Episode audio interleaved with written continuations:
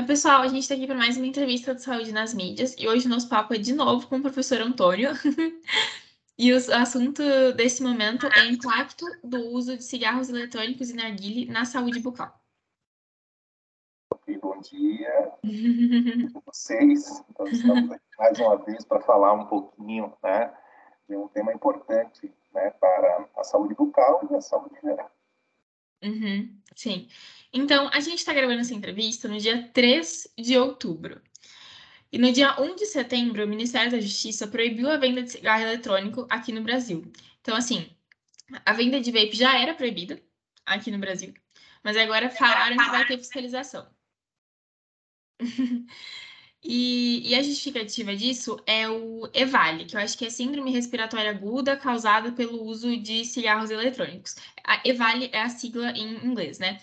Então, eu quero saber o que, que te motivou a pesquisar a temática de uso de cigarro eletrônico e narguilha. É, então, veja bem, é, cigarro eletrônico e narguilha, né? Todas essas duas situações são formas de se usar tabaco né? E o tabaco, a gente sabe que, uma vez consumido, né, se cheirado, né, se fumado, enfim, de qualquer forma, ele tem uma série de componentes químicos extremamente prejudiciais à nossa saúde, né? As pessoas pensam logo no pulmão, porque é o local onde a fumaça né, vai se instalar, mas antes disso passa pela boca. Então, o primeiro contato, né, da, principalmente da fumaça, é, produzida por esses dispositivos né, para uso do tabaco, é, inicialmente passa pela boca. Existe né, uh, câncer de boca, embora a maioria das pessoas desconheçam, né? Uhum. E por incrível que pareça, né, se a gente considerar só os homens, o câncer de boca ocupa a quarta posição em termos de prevalência. Você vai perder para próstata, pulmão, não vou lembrar agora a terceira ocupação. Que é. Colo, é, em quarto lugar, boca, certo? E sabidamente, uh, né, por, motivado por vários estudos que já foram feitos, uh, o maior causador de câncer de boca é o cigarro, né, o tabaco, especialmente quando ele está associado com o álcool. Então, uma pessoa que fuma e bebe ela tem 30 vezes mais chance de ter câncer de boca. Então, ele é um fator é, iniciador do câncer bucal muito importante. Como hoje em dia, né, assim, a gente viu que ao longo do tempo o tabagismo foi perdendo espaço. Né? Então, no passado, ele era visto assim como algo né, ligado a status, né, assim, assim, tinha um status que fumava, e aí ao longo do tempo né, as pessoas foram percebendo que trazia mais danos do que saúde, né? E o número de tabagistas no Brasil foi diminuindo, né, de uma forma muito importante, não só aqui no Brasil, mas no mundo inteiro.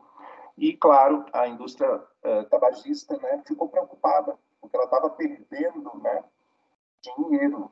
E aí ela passou a investir né, em novos dispositivos, né, com isso, né, nós aqui no Ocidente começamos a também ter influência do Oriente, então chegou o narguile, uhum. e agora, né, esses essas, inúmeras formas, né, ou modelos de dispositivos eletrônicos que a gente tem no mercado, né, infelizmente.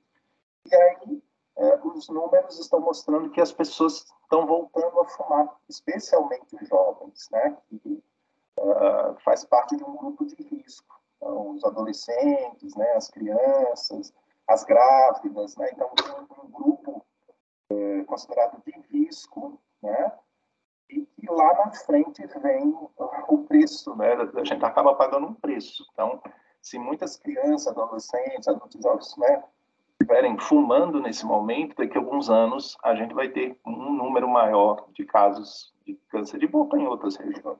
Uhum. Motivados por tudo isso, e também pelo fato da gente não saber exatamente o que, que tem nessas fumaças, né? Uh, então, é que agora comunidade científica despertou esse olhar né, para começar a fazer pesquisas voltadas para o uso desses dispositivos. Você deu o exemplo aí do EVALI, né?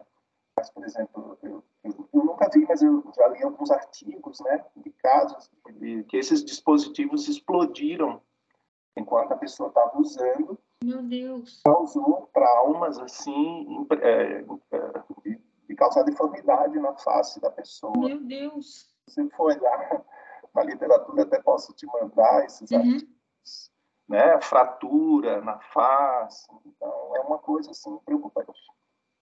Sim, é, eu concordo. Eu passei pela disciplina de pneumologia no semestre passado e câncer de pulmão é o câncer mais letal que existe.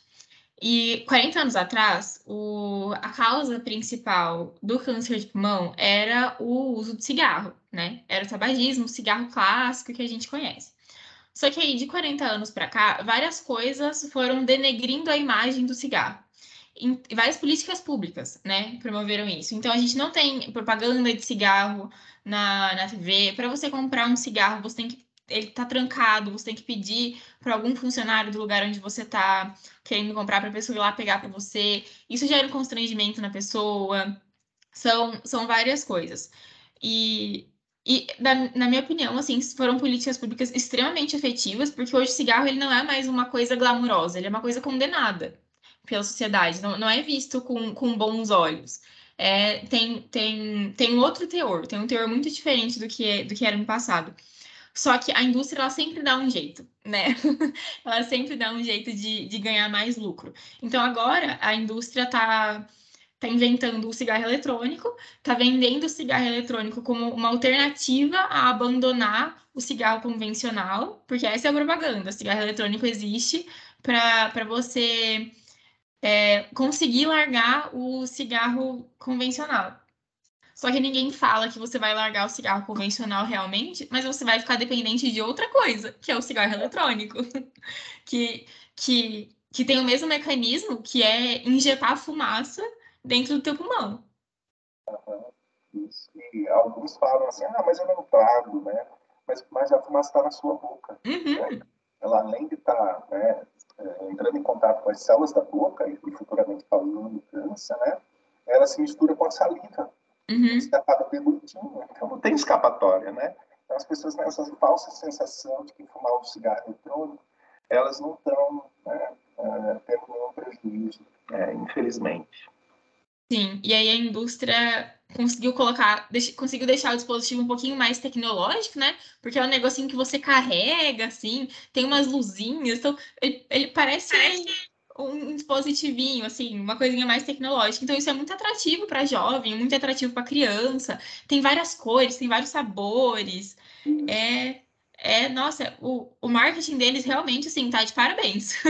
realmente, o marketing tá de parabéns. Mas o efeito para a saúde está realmente bem, bem complicado. E a minha professora de pneumologia, ela falava que o uso de cigarro eletrônico ele tem potencial para se tornar um problema de saúde pública. Sim, certeza. Isso aí eu não, não tiro a, a razão dela nessa fala. Sim. Então, agora voltando para o assunto da pesquisa em si. É, eu estou bem curiosa para saber como que vocês vão coletar dados sobre isso. Então, eu queria saber como é que vocês vão encontrar usuários de cigarro eletrônico e de narguile e propor para essas pessoas fazerem parte da pesquisa. É, então, a, a, é, a, a, pesquisa já vem caminhando há um tempo, né? Então, o primeiro passo que a gente fez foi uma pesquisa com um questionário né, que foi aplicado a vários estudantes é, do, dos cursos de, da área da saúde, né? Uhum. Então, a gente montou um questionário para ver qual que é o perfil do usuário da nossa universidade, né? E, infelizmente, né, a, quem mais respondeu foram os alunos da Odonto, né? Apesar de eu ter entrado em contato com o professor Tesouro, né, que é o coordenador do curso de vocês da medicina, eu tenho contato com todos os coordenadores de curso, porque a princípio eu só tive permissão da universidade para fazer com os alunos da área da saúde Uh, e aí eu apliquei o questionário. Foram quatro, quase 500 que responderam, né? Uh, e no final uh, mostrou qual é o perfil, né? Mas como é o perfil mais da odonto, né? Acabou sendo quem mais consome é mulher, né? Numa determinada faixa etária, foi muito motivado pela, pelos amigos. Então as pessoas começam, né? Motivadas pelos amigos, né? Ou, tal, ou alguns responderam pela família Né? Enfim, a gente tem um perfil que agora a gente está transformando no, no artigo para publicar. E a partir desse estudo, a gente pensou em ver o que, que acontece com as células da boca. Né? Como eu falei para vocês, é, é, é, a, primeira, a primeira passagem da fumaça é pela boca. Né? E, então, os alunos eles coletam essas células com a ajuda de uma escovinha citológica. Então, convida o fumante, ele vai até a nossa clínica, e lá, claro, a gente explica como que vai ser a pesquisa, uhum. né? Que a gente vai passar essa escovinha para recolher células, é um procedimento totalmente indolor, bem rápido, né? Então a pessoa não vai ficar mais do que cinco minutos conosco, né? Vai responder um questionário, né? Nos informando qual é a quantidade que consome, o tipo, a frequência, né? É, e, os dados é, socioepidemiológicos. E esse material, então, né, é levado ao laboratório e é confeccionada uma lâmina. E com base nessa lâmina, corada pela coloração do Papa Nicolau, a gente nos permite enxergar né, como que estão essas células, né, do ponto de vista morfológico, elas já apresentam alguma alteração, pelo menos a nível nuclear, uh, e também a gente faz um, um estudo uh, citomorfométrico. Então, com a ajuda de softwares, a gente consegue medir o tamanho de núcleo, o tamanho de citoplasma, e calcular a razão, núcleo citoplasma. Isso é um dado importante que nos mostra uh, o que está acontecendo com aquele tecido, né? se ele está crescendo, se ele está atrofiando, enfim. Né? Então, a gente está na, tá na, fase de coletas de células, e a sua pergunta é assim, como é que eu faço né, para chegar? Então, assim como vocês, a gente também tem um perfil no Instagram da pesquisa, então, vez por outra, a gente faz uma postagem, Uh, a gente espalhou cartazes pela instituição e os alunos responsáveis eles têm uns como se fossem uns flyers. Então, quando eles encontram um grupinho fumando, eles abordam, né? E explicam que estão fazendo esse estudo, né? E, deixam o papel. E alguns né, já ficam curiosos, né? De saber se na boca deles já está acontecendo algum problema, né? Eles nos, é, nos contatam pelo e-mail da pesquisa ou por telefone, a gente agenda o horário e faz a coleta. Uhum, entendi. E, professor, você falou que é, o público que mais é, foi questionado né, sobre o hábito de cigarro eletrônico foram os alunos da odontologia. Então, eu imagino que a faixa etária deva ter sido bem baixa. Assim, deve ter sido. Isso, bem baixa. De 20 uhum. anos para menos, assim. Isso, isso. Uhum. A gente gostaria de ter um número grande, né? E assim, uhum. bem amplo, pegando diferentes cursos, né? Mas infelizmente a gente acabou né, tendo uma resposta só basicamente no odonto, né? E, enfim, né? é o que tem para hoje. Uhum. Mais dos alunos que são fora, da, dos alunos não, né? Dos participantes que são fora do odonto, essa faixa etária subiu, desceu? Não, é, tem por exemplo, o mais jovem que respondeu tinha uh, 18, né? E o que tinha idade maior 32 anos. Uhum. Então, a máxima era 32, né? Mas aí ficou todo mundo ali na faixa dos 21, 19, 21 anos, que é mais ou menos essa faixa ali do pessoal da UDOM. Uhum, entendi. Eu estou pensando aqui que eu acho que seria muito alarmante se a sua pesquisa trabalhasse com com indivíduos que estão na escola ainda, sabe? Ou pessoas que acabaram de sair da escola, assim, sabe? E eu, eu acho que se fosse uma pesquisa com pessoas que estão em idade escolar ainda, ia ser um, um resultado muito triste. É, as coisas, acho engraçado que as coisas acontecem assim, às vezes, o destino é impressionante. A gente recebeu há duas semanas uma paciente na clínica, né, com um problema bucal, enfim, e acabou que ela trabalha no Estado justamente nessa parte aí de, de, de parcerias com pesquisa, e ela viu cartaz na sala de espera e ela ficou muito interessada, né? Uhum. Então, a gente está trocando é, informações e tudo indica que a gente vai fazer esse estudo em escolas públicas, né, daqui de Curitiba, para ver, né, porque eu imagino que né? Muitos dos, desses estudantes usam, às vezes escondido dos pais, né? Porque é fácil de esconder, né? Uhum. É, e muitos pais nem conhecem, assim, né? Ah, pode ser até um pendrive. e, né? Enfim. Então, logo, logo a gente vai, vai ter essa possibilidade também de fazer com uh, uma população bem mais jovem. Uhum. Nossa, vai ser, vai ser muito bom, muito bom. Até para prevenir que isso se torne um problema de saúde pública tão grave quanto se prevê que vai se tornar, sabe? Isso, exatamente. É, é um futuro negro, né? Uhum. Sim. É, e, professor, das análises que vocês já fizeram, não sei em que ponto da pesquisa, né, que está a parte da, da análise que vocês fazem é, depois que passam a escovinha na mucosa, tudo mais. Vocês já acharam alguma coisa que é bem frequente? Algum achado bem frequente que é atípico em pessoas que não que não fazem uso nem de narguilha nem de cigarro eletrônico? É, então, nesse momento a gente está só coletando, né? Então a gente está uhum. esperando um número uh, importante de, de lâminas para a gente começar essas análises, né? E imagina que daqui duas semanas vão, nós vamos começar essas análises, até mesmo porque está vindo aí um evento científico, os alunos que são responsáveis querem participar, e eu já falei para ele, para que vocês participem, vocês vão ter que começar né, agora a ler e a medir as células para poder a gente ter resultados para levar para esse evento, né? Então, é, aliás, essa semana eles pretendem começar já a, a leitura. Então, ainda não tenho dado nenhum, uhum. certo? Entendi, entendi. E, professor, saindo um pouquinho sobre cigarro eletrônico e narguile, eu queria falar um pouco sobre cigarro convencional. É. A gente já sabe que cigarro convencional dá câncer de pulmão, ele está muito ligado a câncer é, na boca. E eu queria saber se algum dos componentes cancerígenos do cigarro convencional está presente no cigarro eletrônico e ou no narguile. Então, é, sim, estão sim os hidrocarbonetos né, aromáticos, né, que são os grandes vilões, estão presentes, sim. Uhum.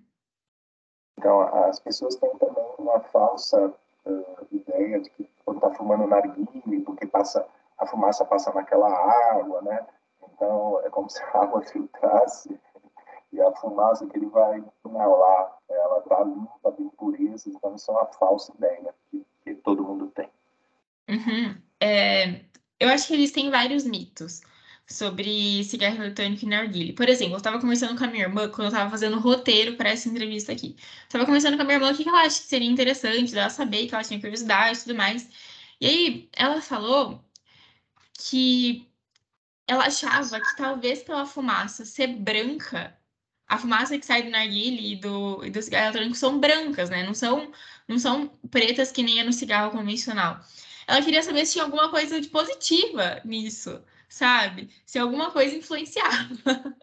então, então existem muitos mitos, muitas coisas que as pessoas associam a um efeito, a, não, não, sei se, não, não acho que eu posso falar benéfico, mas menos maléfico, que são infundadas, que, não, que não tem nem, nenhuma veracidade. É isso mesmo. É, como é algo novo, né? Uhum. muito estudado, então ainda existem muitas lacunas a serem preenchidas, né? Uh, mas logo, logo a gente vai ter bastante coisa, né? Eu sei que tem vários grupos aqui no Brasil né, estudando uh, ou se dedicando a, a, essas descobertas, né? Nós temos aqui a PUC, tem o pessoal da, UEL de Londrina, então tem uhum. vários tipos é, de exemplos aqui do Paraná, né, mas acredito eu que no Brasil inteiro, logo, logo a gente tenha muitos estudos, né. É, eu tive é, agora, no, acho que em maio, nós temos um congresso específico para câncer de boca, no sul do Brasil, né, e já apareceram os trabalhos que foram feitos com ratos, mostrando várias alterações na mucosa do pulmão, uh, de ratos que foram expostos à fumaça do narguile e também dos cigarros eletrônicos. Uhum. Estudos em animais nós já temos, certo? Falta agora a gente né, ter uh, isso se comprovando nos humanos. É, não, não acho que vai ser muito difícil de comprovar, não. Certeza. Então, professor, nossa entrevista está chegando ao fim. Eu preciso te agradecer por, pelo senhor ter aceitado participar. Muito obrigada por ter vindo conversar aqui comigo. Foi muito interessante. Gostei muito de conversar com o senhor.